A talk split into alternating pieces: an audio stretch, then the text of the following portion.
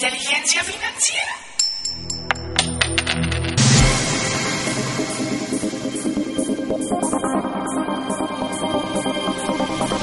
Bienvenidos a inteligenciafinanciera.com. Soy Alberto Mayagoitia, actor, empresario y educador en finanzas personales.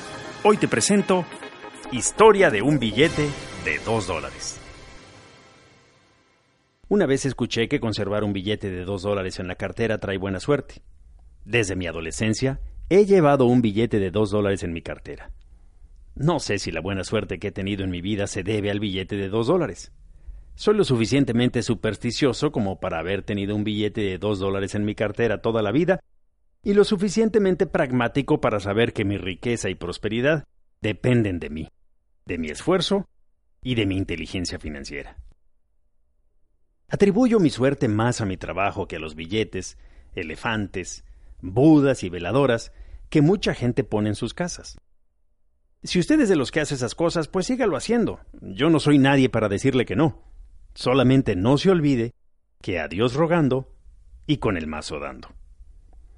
El billete de dos dólares tiene la imagen del presidente Jefferson al frente, y en la parte de atrás una reproducción de una pintura que representa la firma del Acta de Independencia de los Estados Unidos.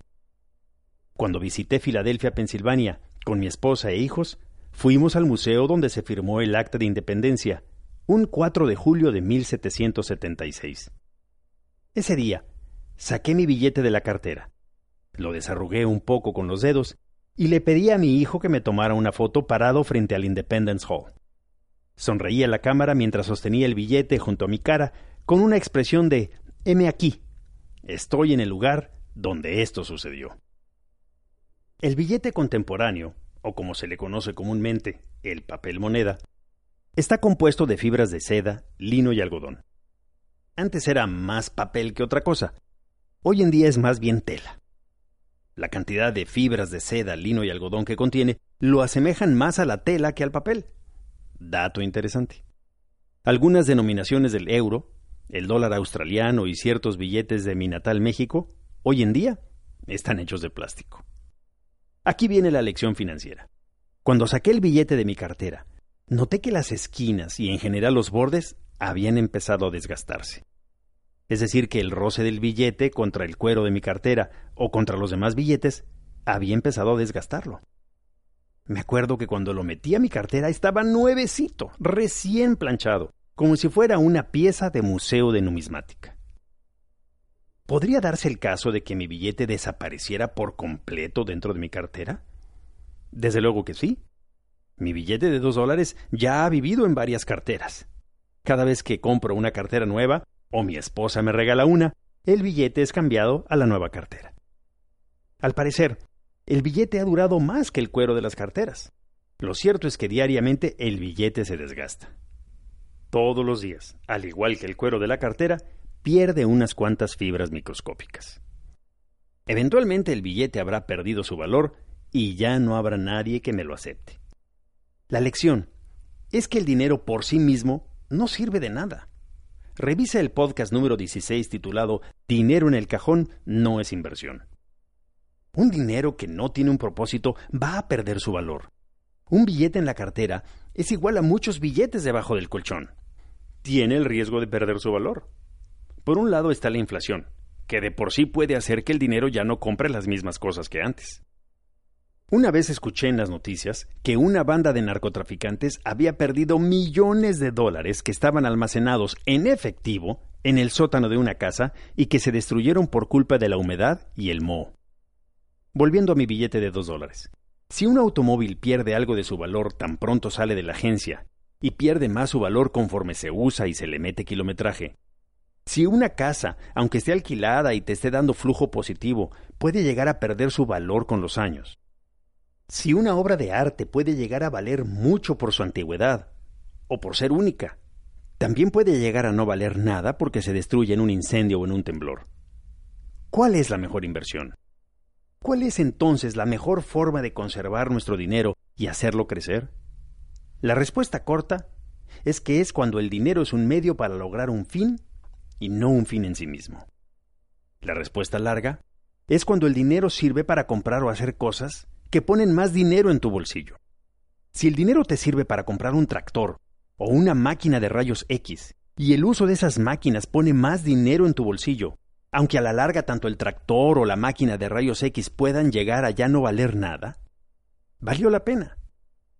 Otra respuesta más larga es poner dinero en cosas o negocios que con el tiempo vayan a valer más. Todos quisiéramos regresar el tiempo y comprar acciones o invertir en las empresas que hoy valen millones y millones. Regresar el tiempo no es una opción. ¿Invertir hoy? Sí. Yo no te puedo decir en qué invertir tu dinero, pero sí te puedo decir que no invertirlo y dejarlo en una cuenta simple no es una buena opción. Es como traer un billete en la cartera. Eventualmente va a perder su valor si no lo conviertes en otra cosa más duradera. Y la respuesta más larga y más profunda es que tu dinero puede llegar a multiplicarse si sirve para dar servicio a los demás. Si tu dinero te sirve para comprar un libro y lo lees y aprendes algo, el retorno de esa inversión lo vas a ver hasta que pongas en práctica lo aprendido.